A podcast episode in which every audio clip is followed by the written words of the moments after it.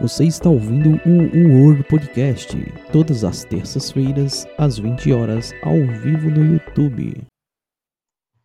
Boa noite, Lincoln. Boa noite, boa noite, meu querido. Tudo bem? Tudo ótimo. Para quem não conhece, se apresente aí, meu filho. Rapaz, eu sou Lincoln, Lincoln Carneiro, professor de português, servidor público da, da UEPB, e fui convidado para participar desse bate-papo de hoje. Estou muito, muito honrado com o convite e espero que tenhamos uma conversa muito proveitosa. Isso aí. E aí, Elson? É, a gente é, geralmente quando percebe uma conversa, quando tem uma conversa assim é, com alguém que se apresenta, a gente pede para a pessoa iniciar, né? Como foi a sua a, a, é, seu início, né, nesse ramo aí, principalmente como professor, né, você que é bem conhecido aqui na nossa cidade, cidade de Campina Grande, é, como um grande professor na área aí de língua portuguesa. Então, é, como você poderia falar aí, né, como foi a sua experiência inicial, né, na lecionando aí no ensino na nossa cidade? Rapaz, é, é, é bem inusitado. Há 27 anos mas por influência do meu pai, sobretudo porque eu não, não sabia escrever. Esse é era o problema. Eu não sabia escrever e ele achava que eu devia saber. Então, por influência dele, eu entrei na, na Faculdade de Letras em 90 e já em 91, no mês de agosto, iniciei até 2018 agora, quando resolvi dar uma, uma guinada na, no, nos planos profissionais e mudei digamos assim, mudei um pouquinho de área, né? Fiquei na área administrativa eh, da, da, da Universidade Estadual e foram 27 anos dedicados a, eu não diria ao ensino de língua portuguesa, mas sobretudo ao estudo de língua portuguesa. A gente acha que vai dar aula e acaba tendo aula, acaba aprendendo. E foi assim, foi assim até 2018, 2017 eu prestei concurso para essa nova, nova atividade, em 2018 tive essa mudança, mas é um, um, viés que fica no sangue, fica, fica permanente. Acho que, mesmo que eu exercesse por, por longuíssimos outros anos outra atividade, a gente fica assim marcado, cristalizado como professor. E é sempre um grande prazer, é, um, é uma honra. Ao longo desses 27 anos, nunca foi, nunca foi, digamos, nunca foi pesado. Foi sempre prazeroso. Viu? Show de bola. Show de bola. É, eu costumo dizer é, que a gente, você deixou bem claro, né, que a gente acaba aprendendo mais é, enquanto professor do que ensinando. Né? Eu acho até errado essa colocação, da gente falar que a escola é um local aí de ensino, na verdade, onde a gente deixa de lado o que é o principal, que é a aprendizagem, né? Porque se o aluno ele não aprender nada, de nada valeu aquele ensinamento. A gente sabe que existem os percalços, que tem é, vários tipos de aluno, aqueles que não querem nada, mas se aquele que mostrou interesse, que ele procurou, que, que se ele não aprendeu, então você é, fazendo alguma coisa errada. E nesse meu tempo de tanto, né, você buscar, você tentar se aprimorar, quando você tem alunos que tentam extrair de você o melhor, você acaba tendo, né, aquela meio que uma obrigação, desejo de sempre estar tá melhorando, buscando mais conhecimento, consequentemente estar tá aprendendo mais para tentar melhorar a sua aula, tentar atender a expectativa daquele aluno. Acho que é dessa forma que você vê também, né? Perfeitamente é uma, é uma, uma troca, né? A gente não, não pensa assim que vai levar um produto acabado e que o aluno vai ser absolutamente receptivo. Na maioria das vezes, isso é muito positivo, na maioria das vezes há uma reação, há uma, uma necessidade, eu diria, do aluno se contrapor a algum, a algum evento que a gente pretende que esteja já pronto e que nunca está, e é nesse sentido que, o, que a gente cresce junto. Às vezes há atrito, enfim, e há esferas diferentes também. Você tem, eu trabalhei muito tempo com ensino, aquele ensino regular, né, o seriado, como diz, e trabalhava paralelamente para concursos e aquela preparação exclusiva de vestibulares e Enem. Aí são públicos distintos. Nesse segmento de vestibulares e Enem e concursos, a interatividade é mais, digamos, mais densa, mais intensa, inclusive. Ele reage mais, sobretudo o aluno de concurso. Não é que é inegável que ele não vai, digamos, ele não vai é, essencialmente buscar um conhecimento naquela sala de aula. Ele vai aperfeiçoar algo que ele efetivamente tem e que julga quando, e é fato, ele julga que aquilo é muito importante e de fato é, e ele vai se contrapor às nossas informações. E é mais é mais denso, é mais intenso. É um outro é no outro nível. Mas é sempre muito enriquecedor. E foram nesse segmento de concursos eu fiquei acho que 15, 16 anos, não, não fiz exatamente essa conta, até porque eram atividades paralelas. Vai, Gerson, manda boa. É, inclusive eu tive a oportunidade de estudar, né, com ele. E tanto no cursinho quanto na, na escola, no, no ensino médio. E era uma onda. Professor muito bom. Mas, é... falando da educação atual, é, o que é que o senhor acha do, do cenário atual da educação com esse governo, com os governos que, que foram passaram por aqui recentemente, tanto no nosso estado quanto a nível Brasil? É, já, já tivemos momentos mais tranquilos, em que a, a, dinâmica, em que as políticas educacionais eram mais favoráveis à valorização do conhecimento, sobretudo do conhecimento científico, enfim.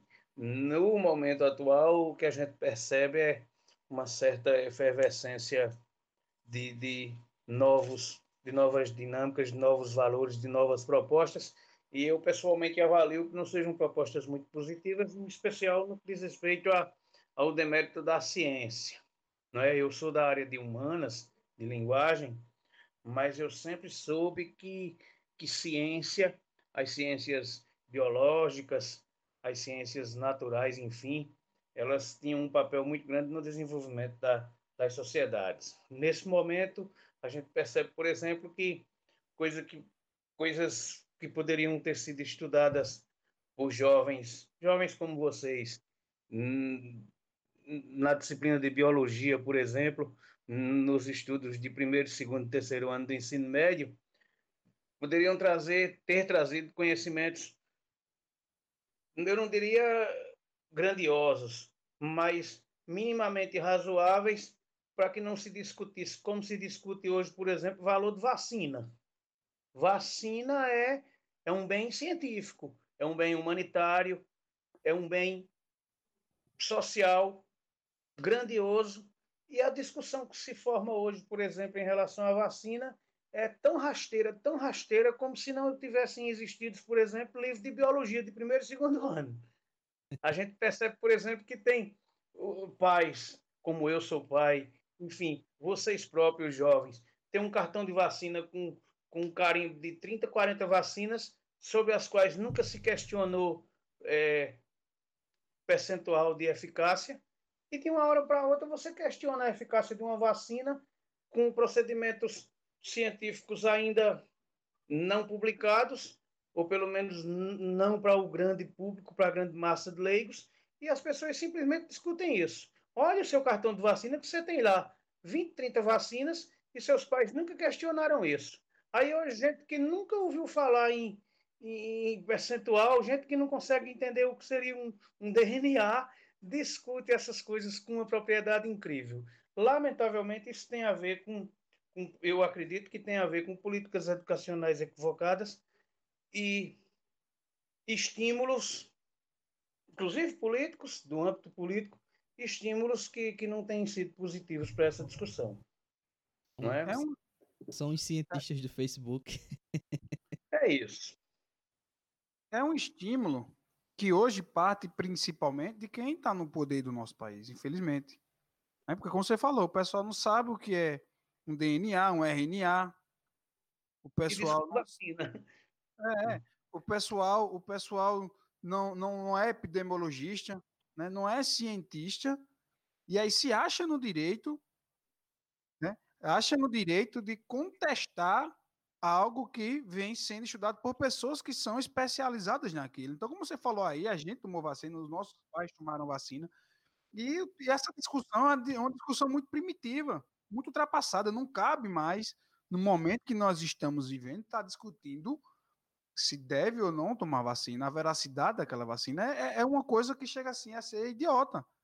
É, mas as pessoas não entendem, mas se acham no direito de falar aquilo de que elas não sabem. Eu aprendi o seguinte: se você não sabe uma coisa, você fica calado e escuta quem sabe. É, mas as pessoas, como o Gesso falou aí, são formadas no Facebook, no Instagram, no WhatsApp.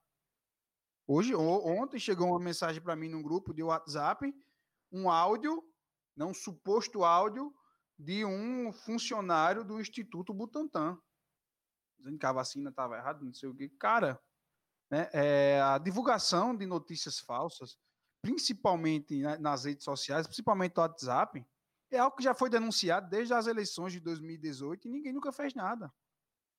Com esses ataques saindo de lá de dentro do gabinete né, dos governantes do nosso país aí, ninguém faz nada. E as pessoas aí acreditando. Né? Então, a mesma pessoa que diz que a vacina é contra a vacina, que a vacina não funciona, né? é a favor do medicamento que já foi comprovado que não tem eficácia nenhuma contra a doença que nós estamos vivendo. Então, é uma discussão muito primitiva que é, eu acho assim, né? É, a gente está vivendo isso aí, tem que falar, mas não era para a gente estar tá precisando estar tá falando isso. Não sei se você concorda, mas não era nem para estar tá precisando a gente estar tá tendo essa discussão. É verdade. Olha, é, essa, esse, esse conhecimento de biologia e de, de imunização, ele é e sempre deve ser uma prerrogativa de cientistas. Essas pessoas, elas têm um credenciamento ao longo de seus de suas trajetórias, suas carreiras, elas têm um credenciamento por títulos, por reconhecimento, geralmente, aliás, via de regra, são vinculadas a instituições públicas de ensino, notadamente federais. Há um critério de fiscalização e de monitoramento dessas carreiras, desses credenciamentos. E o leigo de esquina, o leigo de Facebook, ele não podia estar inserido nessa discussão como nunca esteve. Nunca esteve. É como eu disse, você tem um cartão de vacina aí com 20, 30 vacinas para seus filhos. Eu tenho aqui, eu tenho uma filha adolescente, ela tem um cartão de vacina com, com 20 vacinas. A gente nunca questionou legitimidade de nenhuma delas, porque não é nossa prerrogativa, nós não temos conhecimento técnico, legitimidade acadêmica para questionar esse tipo de coisa. O que aconteceu nos últimos dois anos foi o contrário. Foi um, um leigo absoluto com vez e voz que impulsionou a vez e a voz de uma grande massa de outros leigos, tão absolutamente leigos quanto ele. E isso você vê um ignorante de esquina, não que as esquinas sejam necessariamente das ignorâncias, mas você vê um leigo, um profissional de outra qualquer área, merecidamente importante, mas não do âmbito científico, que simplesmente discute vacina e diz com um certo orgulho que não vai tomar porque não sabe o que, é que tem dentro. A gente que come salsicha, a gente nunca soube o que, é que tem dentro de salsicha, não é verdade? E come e acha bom. Agora, vacina não. É um estímulo. Infelizmente, eu não sei como é que funciona, como é que funciona no âmbito macro psicológico, digamos assim. Eu não sei como é que funciona, mas foi um estímulo vindo de alguém supostamente credenciado para manifestar determinada opinião, e essa opinião ganhou força e está fazendo esse estrago aí. Mas é, é, eu, eu imagino, desejo que seja algo pontual e passageiro. Esse tipo de ignorância não tem como perdurar. Qual o. Acredito que não. Eu, eu pessoalmente me revolto com essa discussão de vacina. Eu fui acometido de poliomielite ainda no ano de 69, 68. Nasci em 68, em 69 fui diagnosticado com poliomielite. E a vacina Sabin, do Dr. Sabin, ela foi massificada justamente nesse período. Então, eu me considero, por exemplo, o último, a última vítima de poliomielite. No bairro onde eu morava, entre os meus vizinhos, éramos seis O meu caso é mais leve, é só um, um encurtamento da perna direita, mas tenho lá os meus colegas, todos da minha idade, nascidos em 68, que são dois tetraplégicos, dois paraplégicos, um falecido já. Enfim, esse num circuito muito pequeno, aqui em Campina Grande, no bairro da Liberdade. No, na época, no ano em que eu nasci, fomos seis. Aí você tem uma vacina em 69 que, que erradicou. Não tem, não tem ninguém mais novo do que eu com poliomielite, não conheço. E eu, eu, não, eu não tenho como ouvir alguém discutir vacina na condição em que eu fui a, a que eu fui submetido. Para mim é tem inclusive esse lado de revoltante. Eu, eu pessoalmente me reservo o direito de não participar de, de certas ignorâncias. Quando se fala não, porque vacina, eu preferia não ter conhecido a pessoa. Me, me desculpe assim a grosseria, mas não é a pessoa com quem eu, eu quisesse ter convivido, sobretudo porque desconhece o meu, o meu, meu drama pessoal. É, é verdade? É, uma vacina ela é criada para tentar salvar o máximo de vidas possíveis. Eu acredito que, que não seria o contrário, uma vacina ser criada para matar milhões de pessoas no mundo. Isso não existe. Então eu acho que assim, na, na sua época lá não tinha ninguém questionando a, a o percentual de, de validade dessa, dessa vacina, né? Não tinha. E, e outra, a gente vive. É, eu, costumo, eu disse até no podcast passado, no nosso primeiro podcast, né? Tá, que acho que tá sem volume aí, tá muito baixo, não? Não, tá, tá ok. Bom. Ok. É, eu falava no último podcast que a gente vive, né, tem a sorte de viver num mundo, né, com a tecnologia aí muito disponível para a gente, né? E se a gente voltar atrás, é, por exemplo, uma das primeiras vacinas que saíram, né, aí para a população foi a da varíola, e as pessoas elas cheiravam né, a, a, as feridas que a varíola causava nas outras para tentar gerar anticorpos para aquela vacina.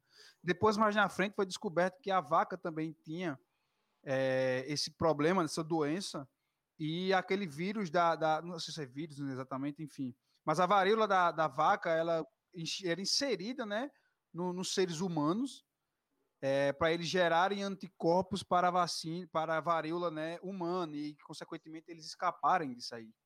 Né? E o médico que descobriu isso aí, ele teve que aplicar a, a varíola no próprio filho para provar e comprovar que ele estava certo. E hoje nós vivemos num mundo que tem essa tecnologia toda disponível aí, sistemas de pesquisa. A pessoa diz, ah, mas vacina, ela demora três, quatro anos para ser aprovada. Essa foi muito rápida, mas olha, olha a situação que nós vivemos.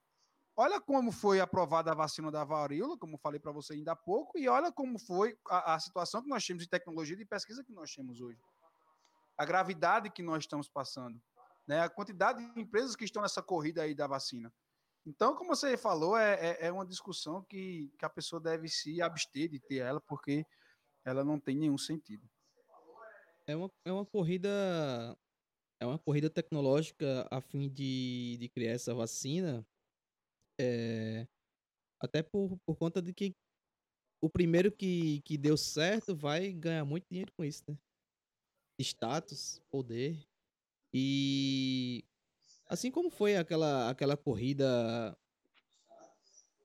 para o, o, lá em... A corrida armamentista, né? A corrida é, espacial. A, a, corrida espacial, a corrida armamentista. Todo mundo quer chegar em primeiro, cara. E hoje com a, obviamente que com o avanço tecnológico as coisas vão ser mais rápidas. Não tem como esperar dois, três, quatro anos é, a fim de que se faça uma vacina para acabar uma, uma pandemia mundial. Pois é, então a gente deve agradecer aí e, e aproveitar a oportunidade que temos, né? E imunizar e salvar o maior número de vidas possível. Outro negócio que me deixa triste também é que, por exemplo, o, a falta de investimentos né, é, em educação, principalmente em pesquisa, né, existe um número muito reduzido desde que o governo atual assumiu é, o poder em questão de pesquisa, que é justamente nas universidades onde são realizadas as pesquisas, é, desenvolvimento tecnológico no país. E isso atrasa o Brasil, por exemplo, faltar, não tem insumos para produzir a sua própria vacina aqui em território nacional. Né? É, e aí a gente volta, Lincoln, para aquilo que a, que a gente conversou no começo da, da, do nosso podcast aqui, no começo da live. Né? A falta de investimento em educação aí por parte do governo, né, que deixa a gente atrasado nesse nível também.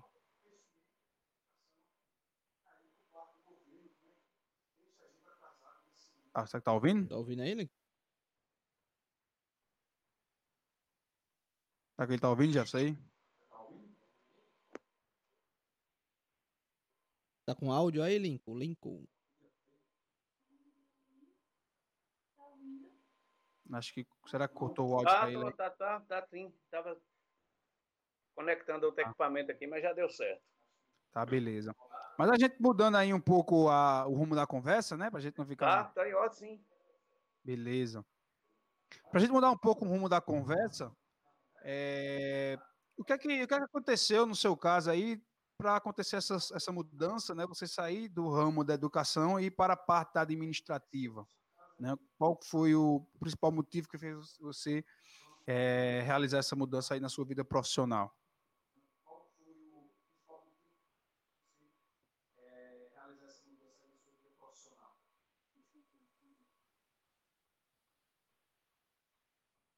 Ele tá com um pouquinho de delay, né?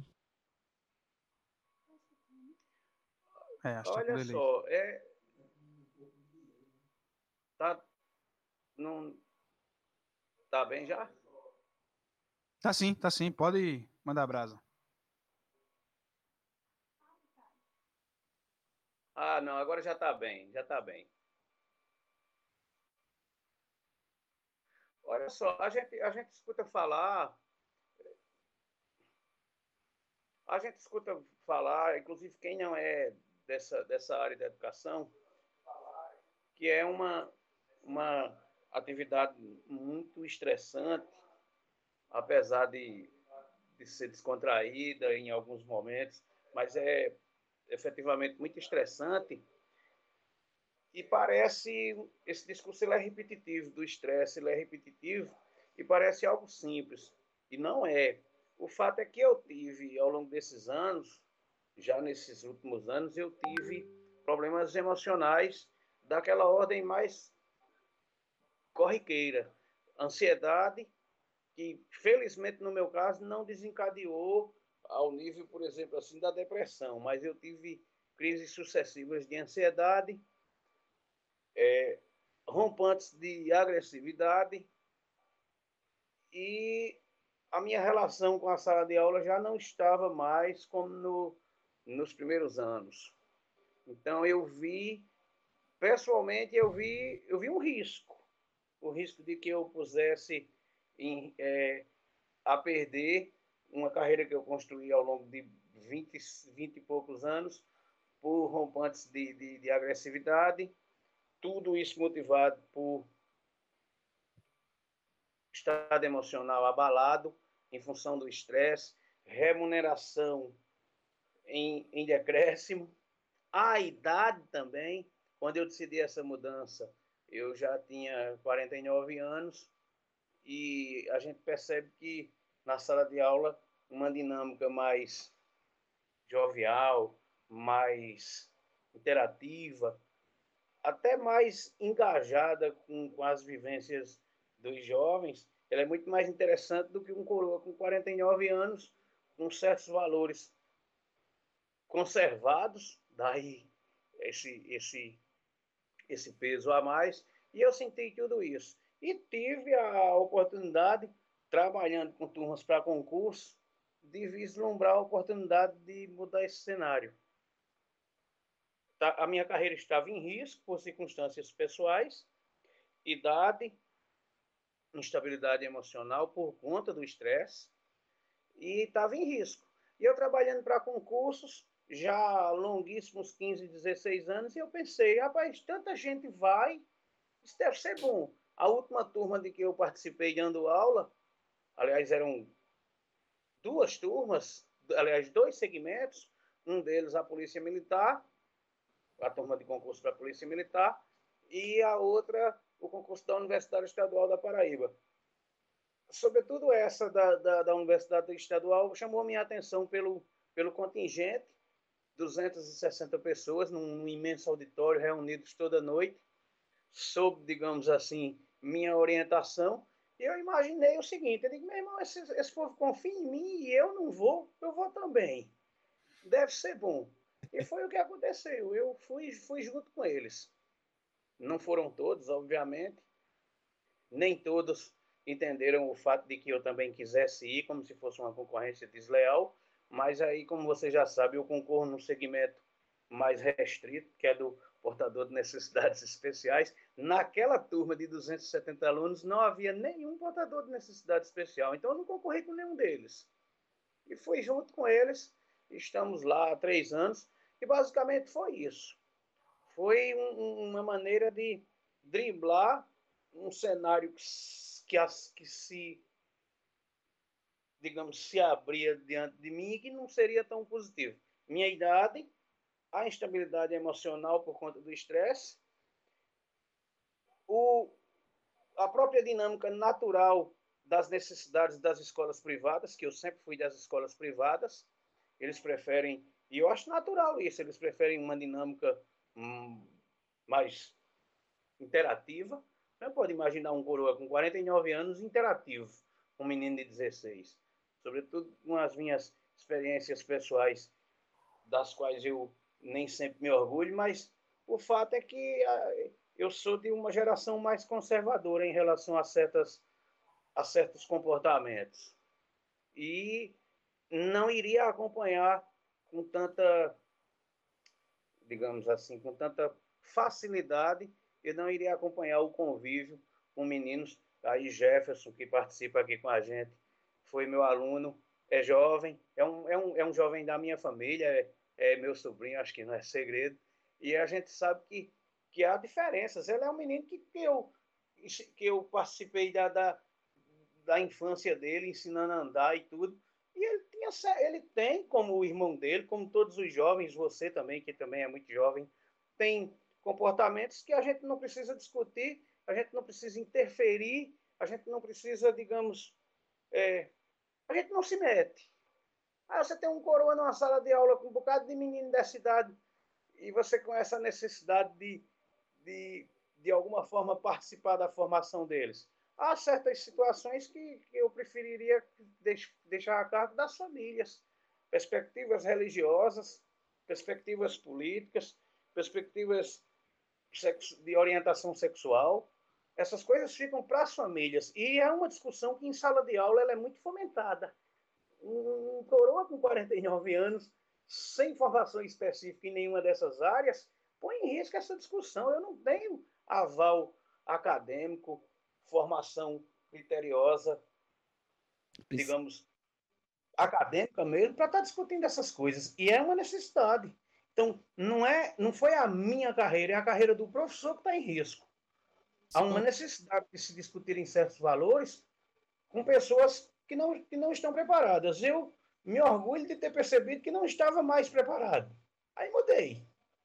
Agora eu trabalho dentro de um computador, administrando procedimentos técnicos, formais, metódicos, repetitivos, e o risco é mínimo. Principalmente Não, nesses últimos anos. Eu continuo achando que é muito importante o que eu faço, mas eu estou à margem de certa discussão para a qual eu não estaria preparado. Sim, principalmente nesses últimos anos em que o viés ideológico dentro das salas de aulas ela tem, ele tem se acirrado muito por conta do, dessa briga política, dessa, dessa questão política que está muito acirrada nas redes. Perfeitamente. Olha, Jefferson e, e, e demais ouvintes, o, o fato é que essa nossa atividade, a minha atividade de professor, ainda não consegui me desvencilhar dela. O fato é que essa atividade, ela suscita certas habilidades que a gente que a gente simplesmente não tem.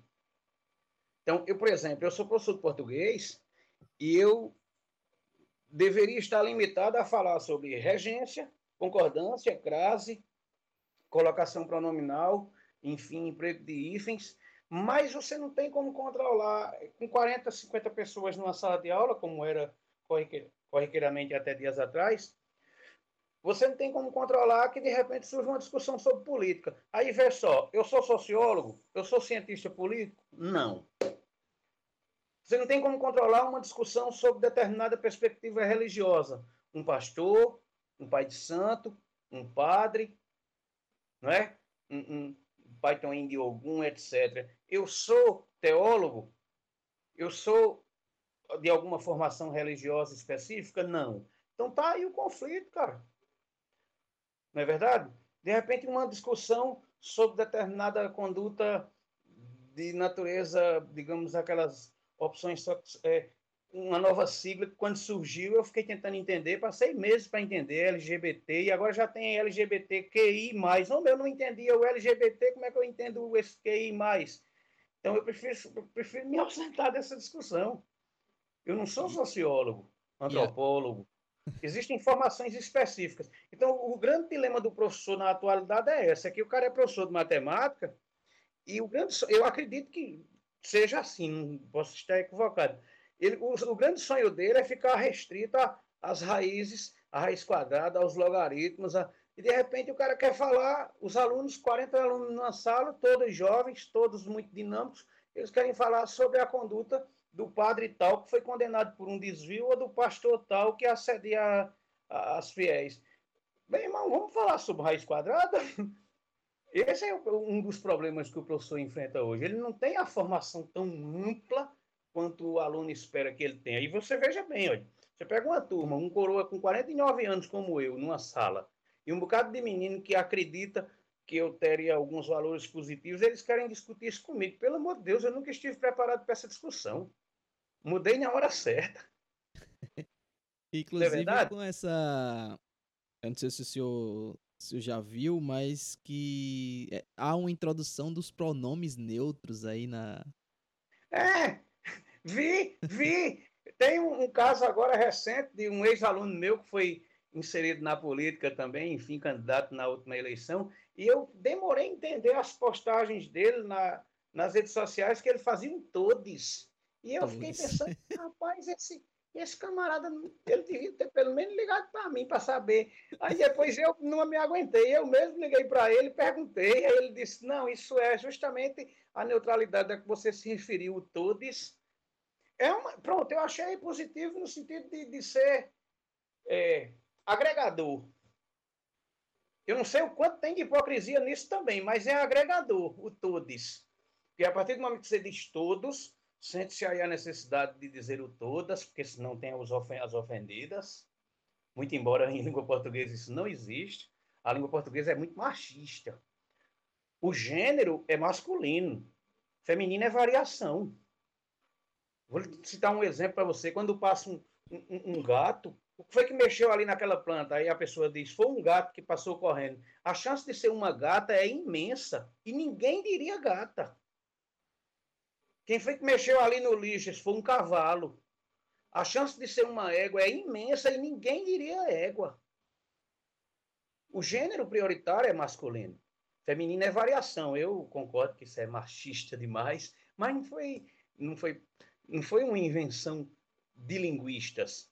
Eu acho que é uma dinâmica natural das sociedades. E certas discussões precisam ser abalizadas, precisam ser encaminhadas por pessoas que tenham efetivamente preparo para realizá-las. Os professores não têm. Eu tenho sobre alguma coisa de gramática, os professores de matemática têm sobre raiz quadrada, logaritmo e etc. E o fato é que há uma necessidade de se discutirem valores muito mais amplos, perspectivas sociais muito mais amplas, e com o professor isso é problemático. Esse foi o meu problema. Esse foi o meu, o meu digamos, o meu incentivo para mudar de área. Eu interajo com um computador, interajo com planilhas, e eu acho que o risco é menor. Não sei se é mais producente do ponto de vista social, mas, enfim, foi uma escolha da qual eu ainda não me arrependi. Eu, eu lembro que, acho que 2011, 2012, quando a presidenta ainda estava no poder, assim que foi utilizado essa, essa, essa, essa nova forma de falar lá, presidenta, que não. Na gramática não existia, né? Eu lembro que o senhor chegou e comentou lá na sala de aula sobre isso e todos caíram no, numa risada lá por conta disso. Só que esse esse termo ele foi bastante utilizado depois desse, desses episódios. Né? De lá para cá não deixou de ser mais pre, apenas o presidente. Agora tem a presidenta. É verdade. Olha só, na, eu me lembro bem dessa ocasião, da, do período em que isso ocorreu, e eu desgastei algumas horas comentando esse, esse, esse evento. O fato é que efetivamente não havia necessidade desse termo. Não é? eu, eu não vou me estender aqui sobre questões de gramática, mas os, os particípios passivos eles não têm gênero. Então você tem, por exemplo, agente, é alguém que age. Você não tem uma agenta. Né? Você tem dirigente, é alguém que dirige. Você não tem uma dirigenta. Isso se chama particípio passivo. Ele é a parte da noção de gênero. Ele é universalizante. Então você tem o, o adolescente. Você não tem uma adolescenta dirigente, gerente é alguém que gerencia, você não tem uma gerenta. E da mesma forma você tem presidente, que é alguém que preside e que necessariamente não precisaria ter uma presidenta. Mas é uma coisa ideológica. E foi importante no momento porque demarcava aliados e adversários. Eu cheguei a comentar em sala de aula, por exemplo, que é, vou mencionar nomes que são nomes do passado, me perdoe, mas enfim, um, um, um político como Aécio Neves, ele nunca diria presidenta, ele sempre diria presidente. Quem diria presidente? Um, alguém que fosse vinculado à ideologia do partido da presidente Dilma, que eu pessoalmente não me incomodo em chamar de presidenta Dilma. Por aí você vê que o viés é ideológico. Chamar presidenta Dilma era uma maneira de manifestar subjacentemente a compatibilidade com os valores que ela defendia. Então, os políticos de oposição às suas ideologias, da presidenta Dilma, digamos assim, eles não diriam presidenta. Então, serviu inclusive para isso. Você viu um vereador lá do Acre, se ele dissesse a presidente Dilma, inequivocamente você percebia que ele era de oposição. Se ele dissesse presidenta Dilma, inequivocamente você percebia que ele era adepto, enfim, simpatizante, digamos, das ideologias subjacentes à então, composição. Então isso foi, de certa forma, importante, não para a gramática, não para o português, mas para ideologia política. Foi importante do ponto de vista ideológico, foi e é até hoje. Até hoje. Você vê que, que nas redes sociais você tem a ex-presidente Dilma, pode ler o texto, que é texto de oposição. Quando você vê a ex-presidenta Dilma, leia o resto do texto e constate que é texto de elogio. Então, foi uma conotação ideológica. E a linguagem, a língua portuguesa, ela é, a, a linguagem como um todo, e particularmente a língua portuguesa, ela é assim. Ela é um condutor de, de, de ideologias. Até hoje, esse, esse termo ele é usado desse jeito. Você pega um título de uma reportagem, se você, se você olhar o título, tem a presidente Dilma, a ex-presidente Dilma, imediatamente se ativa a noção de que é um texto de opositores. Ter no título do texto a, a ex-presidenta Dilma, pode constatar que é um texto de natureza elogiosa, de simpatizantes. A linguagem é assim, ela não é. Eu não sei quem foi que disse que ela era fixa. Agora, gramaticalmente, não havia necessidade. Aí você vê, o fenômeno social, ele consegue ser mais representativo do que o fenômeno linguístico. Sempre foi assim. É verdade. E essa questão ideológica ela é muito forte, mas o que eu percebo é que falta um entendimento, principalmente por, por parte dos pais dos alunos, né, com a gente falando é, que você vem da educação, eu também venho da educação, é, que está escrito na LDB, que a educação escolar, né, aquela que a gente trabalhava, ela é uma complementação da educação familiar. Esse é o entendimento que falta por parte dos pais do aluno, principalmente. Porque a gente está lá para ensinar, você falou, é raiz quadrada, está lá para ensinar o que é o pronome, o verbo. Né? No meu caso, sou professor de geografia, eu estou lá para ensinar o que é o relevo, plano, é, é, hidrografia, enfim. Mas aí a, os pais, na, em grande parte, para não dizer a maioria das vezes, mas em grande parte não cumprem com a sua função principal, que é dar educação familiar ao filho, para que essas discussões elas não, não aconteçam na sala de aula e isso acaba sobrando para o professor. É aí que mora o perigo, é aí que mora o erro. Rapaz, olha, des, desculpa. Se não, confundiram aí dois valores. Isso não é de hoje, isso já faz já há algum tempo. É educação e instrução. Educação e instrução. Tem gente que, que, que não vai compactuar com essa minha com essa minha opinião. Ela é antiga, ela é meio, talvez até seja defasada, mas são dois, são dois vieses diferentes. Educação e instrução. Instrução é conteúdo acadêmico, é conteúdo técnico, metodológico.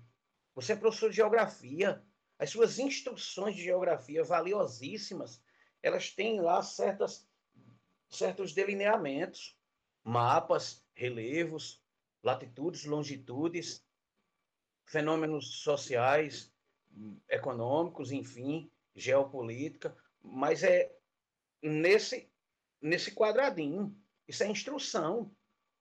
Os professores de biologia têm também DNA, RNA, ácidos desoxirribonucleicos. Eu sempre achei esse nome, nome mais bonito do mundo. Eu sou doido para ter um com esse nome. Entendeu? Então, eles têm esse, esse, os professores de educação física, tá aí Jefferson, professor de educação física, eles têm essa, essa, os seus limites, digamos, acadêmicos, científicos, técnicos, metodológicos. Isso é instrução. Professor é preparado nesse sentido. Eu não sei se é o ideal, mas é o fato. Educação é outra coisa. Educação é em casa. Educação é pai e mãe. É o jeito de olhar. Educação é você estar tá falando com a visita, seu filhinho de 4, 5 anos correndo, gritando pela sala, você olha para ele, ele se senta no sofá e bota a mão no joelho. Então confundiram-se essas duas coisas. Em algum momento, as pessoas acharam que o professor também educa. Eu nunca estive preparado para educar ninguém. E, e, e, venho tentando. Tenho filha, tenho uma filha adolescente, e, e, a educação é coisa daqui de casa, é a maneira como ela se comporta, é não interferir nas nossas conversas, é, com licença, por favor, amabilidade, gentileza, postura, conduta moral, etc., que não tem nada a ver com minha atividade de professor de português, como não tem nada a ver com a atividade de professor de geografia, de educação física, de biologia ou de matemática. Então, confundir isso aí, confundiu educação com instrução. Alguém achou que a escola educa menino. A escola não educa menino, não, pô. Menino mal educado é coisa de casa, é na sala da casa. Aí Jefferson, ele fica, eu tô olhando aqui para a carinha dele, eu não sei se ele se lembra. O, o, é, essas coisas de educação, por exemplo, mexer muito na televisão. Aí, não mexe aí não, não mexe aí não. Eu nunca esqueci de um episódio, o meu irmão, eu não sei se a didática dele é uma didática, digamos, aprovada, os psicólogos talvez não aprovassem, mas ele descobriu que Jefferson tinha medo de barata e botou uma barata de plástico amarrada na televisão para Jefferson não mexer. Não sei se é a melhor maneira de educar, mas enfim, você mexe em televisão? Mexe não, que, que tem uma barata amarrada. Com barata ou sem barata, ele não mexia. Ele entrava na, na minha casa, não mexia na televisão da avó com medo de uma barata que aparecesse lá de dentro. Então é isso. É, a educação ela é de casa, de pai, de mãe que é mais difícil, inclusive. Aí o que, que passaram para a gente? Que a gente tem as duas tarefas. Eu, nunca, eu, eu, eu vivia as voltas com a minha tarefa acadêmica. Imagine. Se, se tirou a responsabilidade do, do papel do pai, mãe, da família e jogou pro professor na escola. É, e com agravante, que é uma palavrinha que eu comecei, quando eu comecei a ouvir, eu achei que ela ia dar problema e de fato deu. Que é assim, mas a gente paga para esse povo. A gente paga para esse povo. Tem isso aí, você acredita? Na iniciativa privada, por exemplo, tinha isso. A gente paga para esse povo. Então você paga para ensinar seu filho a ter bons modos? Não é verdade? E, enfim, é fato que a gente não tem preparo para isso. Existem informações específicas que dariam conta disso. Os psicopedagogos fariam isso. Então, pronto, você quer que seu filho seja instruído nessa outra natureza, nesse outro viés? Aí você contrata um psicopedagogo? Não contrata um professor de geografia, não? Contrata um psicopedagogo? Não contrata um professor de biologia ou de educação física ou de português? Contrata um neurologista? Mas você contrata um professor de português e acha que ele tem que ensinar o seu filho. Eu, eu tive ocasiões constrangedoras de quase orientar a pessoa a se sentar. Muito constrangedora, notadamente meninas. Meninas em sala de aula que não têm, que não teriam, que não têm, por exemplo, uma postura conveniente de acomodar-se no, no assento e que nos constrange a nós e aos colegas, não sei com que intenção, mas enfim, tive esse tipo de problema. Aí eu pensava, digo, pelo amor de Deus, bicho, eu tenho que orientar essa menina sentar direito. Eu vi na hora ela dizer que, que, que eu estaria estimulando certas, certas condutas. Então é isso aí. Contrato psicopedagogo, contrato neurologista, contrate qualquer profissional que você julgue necessário e conveniente para a formação educacional do seu filho. Agora, para a instrução, aí sim. Meu amigo, professor de geografia, professor de educação física, eu, professor de português, e assim os de biologia, matemática e todos os outros. Gostaríamos muito que, que a nossa formação fosse mais, fosse mais ampla. Não é, é fato. Eu demorei 27 anos para perceber tinha ainda 49 quando resolvi que daria certo alguma mudança. Felizmente deu. E é isso. É verdade. Eu, eu tive, né? Não tive pro, muitos problemas. Na verdade, não tive nenhum, mas aconteceram casos comigo. Porque eu, da, eu dava aula, por exemplo, e em certas turmas eu ia falar de Cuba. Né? quando eu estava estudando América Latina, em certas turmas eu ia estar tá falando de União Soviética, e principalmente ano passado, onde a gente estava tendo. Não que, eu nunca teve, não que eu não tivesse esse cuidado antes, sempre tive. É, tanto que nos locais que eu trabalhei, saí sempre pela porta da frente, né? Nunca houve problema grave comigo. Mas eu sempre deixava claro, tanto nas aulas presenciais como nas aulas online, que eu estava mostrando o que era o sistema político capitalista, o que era o sistema político capitalista. Se você é a favor mais de um ou de outro, é uma opção sua. A gente não está discutindo né, o que é melhor nem o que é pior aqui. A gente vai entender o que é cada um deles. Ver quais as características de um e características do outro. O que você pensa, o que você acha, aí é problema seu. É, aí é, você vai levar para sua vida, não vai interferir. Não vamos deixar isso interferir aqui na sala de aula. Então, sempre teve esse cuidado, sempre tive esse cuidado. E, um, e eu, nessas turmas eu sempre tinha medo de acontecer algum problema. Né? É, a gente tinha orientações por parte das direções do qual a gente trabalhava para não estar tá entrando em assuntos políticos né, do Brasil, principalmente pós 2018. Né? É, tinha essa orientação, né? Eu, eu fazia o quê? Explicava o que estava no livro, que era o que ia ser cobrado do aluno, é o que está no livro lá que ele vai estudar, enfim não, não, não tentava me aprofundar em outros assuntos. Mas aconteceu um caso comigo, Lincoln, é, para você ver como é a situação. De eu terminar a minha aula às 11h30 da manhã, nas cinco aulas, e ser chamado pela direção do local onde eu trabalhava, e um pai de um aluno né, me chamou de doutrinador. Porque eu era doutrinador, só estava trabalhando em uma turma de sétimo ano, a gente não tinha visto ainda sistema político econômico A ou B, mas o que é estava acontecendo naquele ano de 2019? Muitas queimadas na Amazônia. A gente estava estudando região norte. Estava estudando região norte no sétimo ano que a gente estuda o Brasil. O que acontece? É, foi dito por algumas pessoas que as queimadas na Amazônia era algo natural. E não existe queimada natural na Amazônia. Por quê? Porque a Amazônia é um ambiente úmido, chove muito. Diferentemente do Cerrado, tem estação chuvosa e estação mais seca. E eu disse, ó, oh, gente, para vocês aprenderem o que é certo, não existe queimada artificial. Aliás, só existe queimada artificial na Amazônia, não existe queimada natural, porque a Amazônia é um ambiente úmido. Isso não existe. Tá? Então, o certo é isso. Então, eu estava explicando as características daquela formação vegetal. Eu não citei né, é, nome nem de A, nem de B, nem de que foi culpa de fulano, nem de ciclano, enfim. Mas aí o pessoal pega uma fala sua e acaba distorcendo. É porque, então, infeliz, infelizmente, a partir de um, de um momento, a partir de, vamos voltar aí, de 2013, 14, 15, que começou a se acirrar essa guerra política no nosso país, é, tomar uma. Vamos botar assim. Todo conteúdo agora tem que ter um, um viés ideológico. Se você vai falar de, de qualquer coisa em geografia, ou você está falando para a esquerda ou para a direita. Isso em qualquer, em qualquer segmento, qualquer matéria. Não, não é existe mais, mais simplesmente o estudo ed educacional.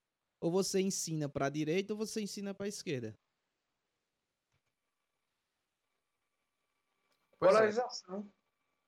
Pois é, é, como você falou, a polarização. E a verdade não é isso. Eu não tô, não tô eu tenho meu, meus pensamentos, mas eu não tô nem aí.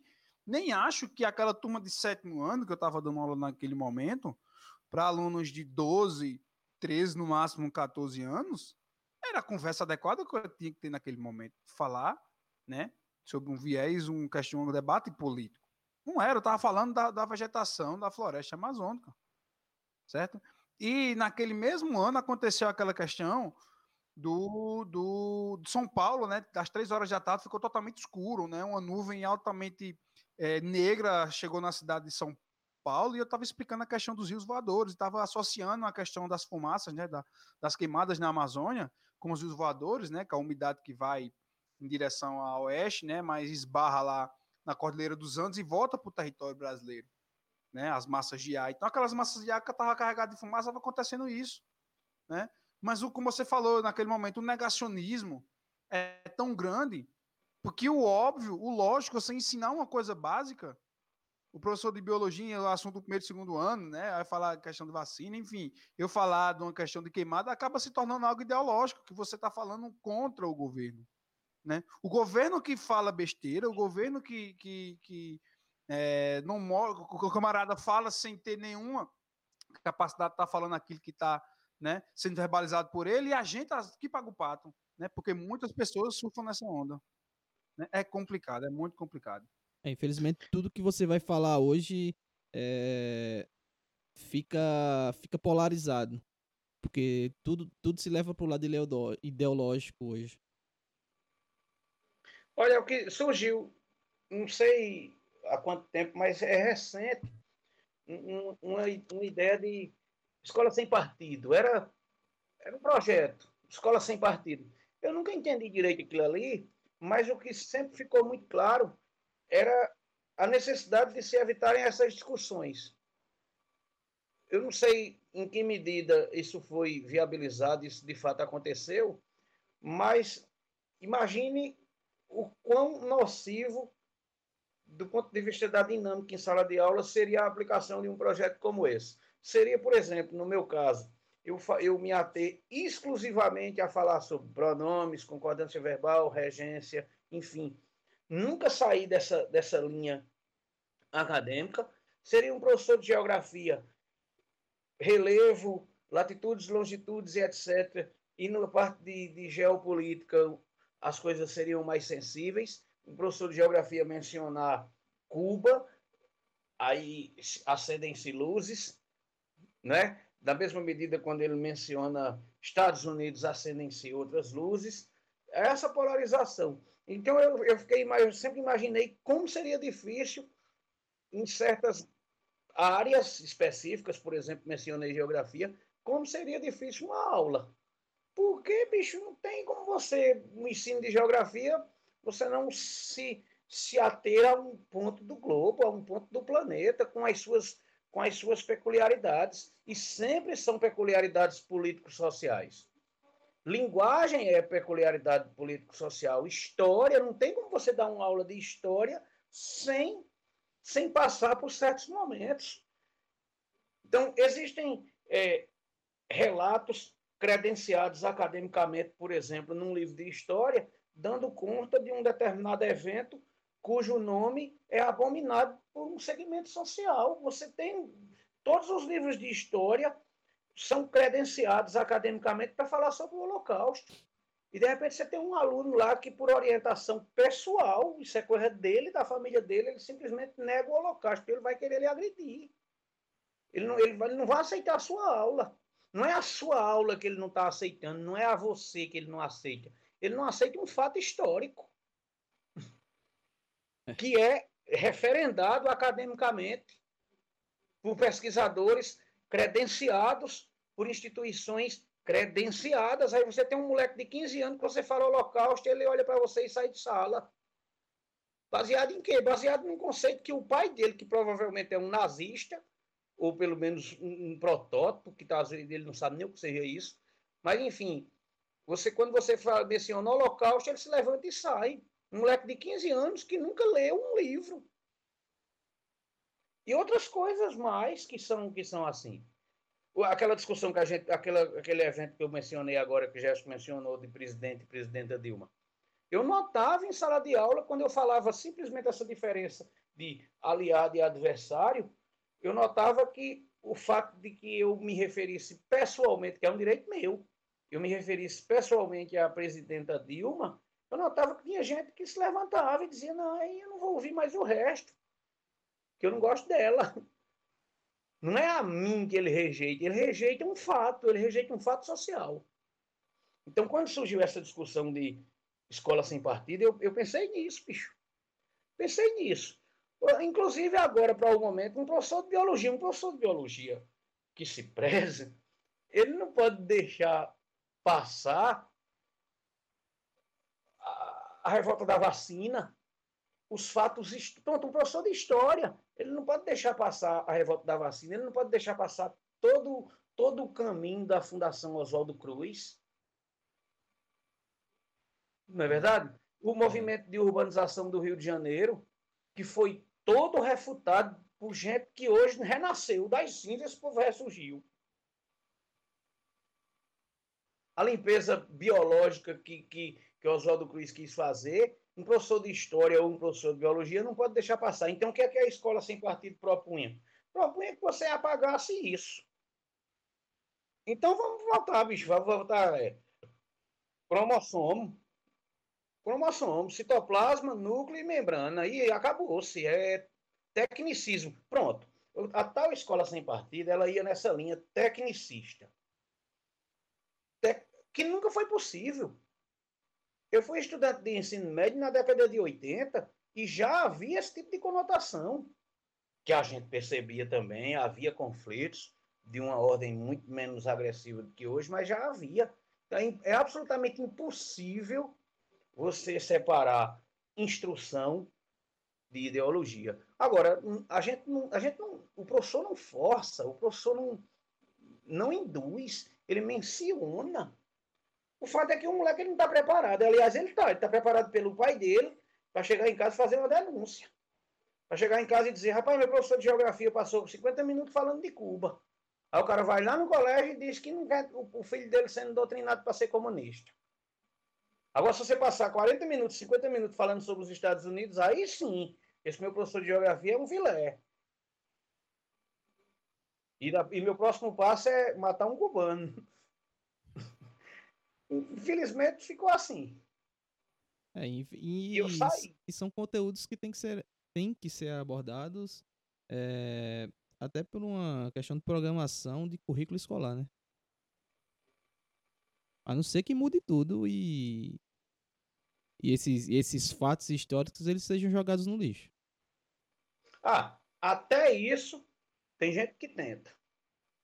Se houver oportunidade, infelizmente isso também é possível de acontecer. Se houver oportunidade, você vai ter um novo grupo no Ministério da Educação que reformula os livros de história e apaga certos capítulos. Isso é tecnicamente possível. Você pegar um livro de história que não tenha, por exemplo, o Holocausto. Aliás, eu vou mencionar um evento que você pode constatar depois aí pelas suas pesquisas.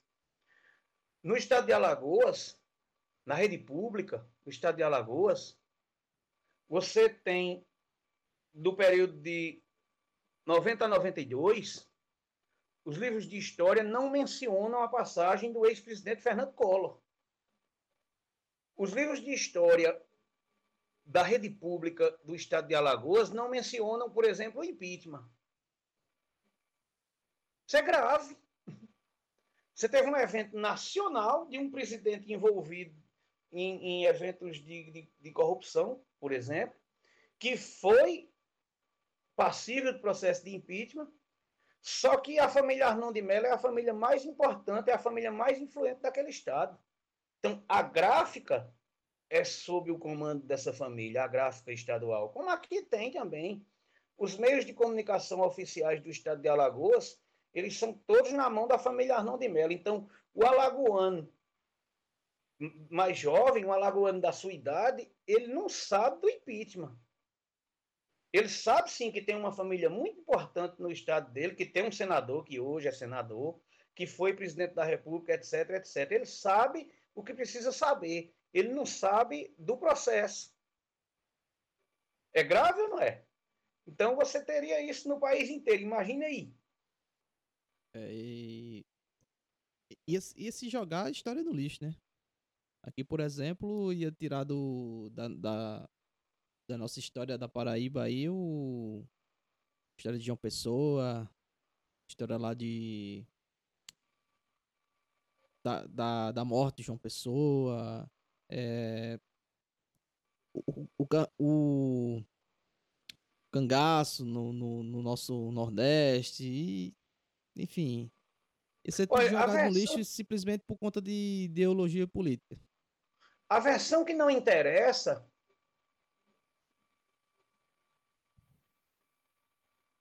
Pode seguir. A versão que não interessa, ela seria apagada. Agora, olha só, eu não estou dizendo que o pessoal de agora teria deliberadamente essa intenção. O que a gente constata é que em, em momentos anteriores não havia essa necessidade, não havia essa intenção. Tem um caso, tem um caso bem curioso, por exemplo, do ano de 2003, 2004, quando foi desencadeada em, em âmbito nacional uma operação lavanderia, não vou entrar em detalhes sobre esse tipo de operação, mas era corrupção aqui no estado da Paraíba, a operação lavanderia. Envolvia certos políticos locais e de influência até hoje. Então, o que aconteceu foi o seguinte: é que a edição da revista Veja, que é uma revista de circulação nacional, que trazia na capa, como matéria de capa, essa, essa operação, que era a Operação Lavanderia, ela simplesmente não chegou no estado da Paraíba. Ela foi comprada toda na no prelo, como se diz. Então, ela não chegou na Paraíba.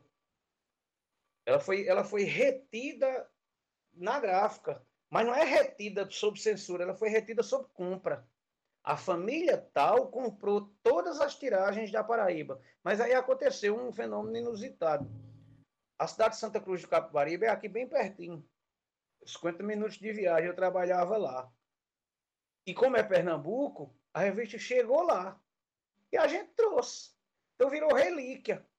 Eu trouxe uma, o meu, o meu colega professor de literatura, o professor Jeconias, trouxe outra, e virou relíquia. Virou, rapaz, onde é que vocês arrumaram isso?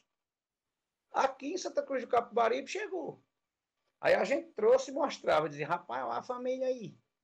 Operação Lavanderia. Agora, na Paraíba não tinha nem na banca do Orlando, nem em lugar nenhum. Não chegou. Assinante da Paraíba não recebeu. A família comprou a tiragem inteira. É assim que se apaga um fato. Esse fato ficou apagado. Não ficou tão apagado porque a gente trouxe de Santa Cruz. É, é, tem aí a questão também, né? Muitas pessoas é, pedindo de volta né, regime ditatorial, derrubar o STF, governo militar, porque não conhece, né? Não, não conhece total desconhecimento do que foi a história aí do Inclusive, nosso país. O, né? o filho lá do presidente, ele, ele disse lá no início das eleições lá que para fechar lá o FTS só precisava de um cabo e um soldado, né? Pois é, pois é além de fazer alusão a um período negro de nossa história, né? É, coloca aí em, xeque, né? E desvaloriza o próprio Supremo Tribunal do, do país, né? Que deve ser a, uma das ou a instituição mais íntegra do nosso do país, né? Mas infelizmente é, a gente é governado aí por, por esse pessoal e infelizmente a gente tem que aguentar, né? Tem que ter ouvido para essas Inclusive, coisas aí. aí. Vejo que o, o professor aí tem feito bastantes comentários lá no Facebook sobre as falas do querido meu presidente. Não, ali é mais distração, é, é, é um deleite. É provocativo, mas é um deleite. Se eu sentir que está ofendendo, eu, eu apago. Mas é, é, é eu, eu considero que não tem importância, não. Essa, é, as redes sociais, elas, elas deviam ser mais privativas. O nome é interessante, rede social. Então, eu preciso ter uma rede social. Agora, se você observar direitinho, a minha rede social, ela pode ser presencial. Eu tenho aqui, por exemplo, o Jefferson, é, é, que é família. Ele está lá cadastrado, credenciado na minha rede social, mas o fato é que eu não preciso que ele esteja lá, não. Eu tenho o um número do telefone pessoal dele. Eu frequento a casa dele. Ele frequenta a minha casa. Ele é meu sobrinho. Então, ele está lá por brincadeira. Quando eu quiser interagir seriamente com ele, eu tenho o um número pessoal dele. Eu sei onde ele mora, como eu tenho o número pessoal, o contato pessoal e sei onde mora todas as pessoas que me interessam. Então, elas estão lá para que eu me divirta um pouquinho. Mas você veja, por exemplo, se eu tiver um assunto sério para falar com uma dessas pessoas, eu tenho um contato direto. Eu vou à casa. Se eu quiser um problema sério para resolver, por exemplo, com o Jefferson, eu vou lá na casa dele, ou então eu ligo para ele e digo, é, meu filho, vem aqui em casa. Aí ele vem. Então, as redes sociais, elas são um deleite. É claro que o número é muito maior, hum, eu sei, não sei se as pessoas se ofenderiam com isso, o número é muito maior de pessoas lá cadastradas, mas o fato é que a imensa maioria daquelas pessoas não são pessoas interessantes. Talvez não sejam pessoas importantes para a minha vivência pessoal. Estão lá porque, porque estão, elas são um número. Tenho, digamos, 5 mil amigos, e desses 5 mil amigos, talvez 4 ou 5 se predispusessem a me emprestar mil reais amanhã. Jefferson, por exemplo, me emprestaria. Entendeu? Então eu tenho 5 mil amigos, e se eu precisar de 5 mil reais, eu não tenho como pedir um real a cada um deles. Que, que porra é isso, meu amigo? Eu não tenho 5 mil amigos. Então as redes sociais, elas estão assim, elas são um deleite. Não, mas pense bem, Jeff, deu uma risadinha aí que eu vi. Você tem 5 mil amigos. Aí você tem um problema grave, precisa de 5 mil reais. Era um real de cada um. A maioria foge. O que é um real? Então você não tem 5 mil amigos. Pode de palhaçada. As pessoas que estão lá cadastradas, elas se divertem com você em relação a determinados episódios, mas a vida séria ela não acontece ali não. A vida séria acontece de outro jeito. Eu ligo e digo assim: "Ei, já passa aqui em casa". Aí ele passa e a gente resolve a coisa séria. Ali é para brincar.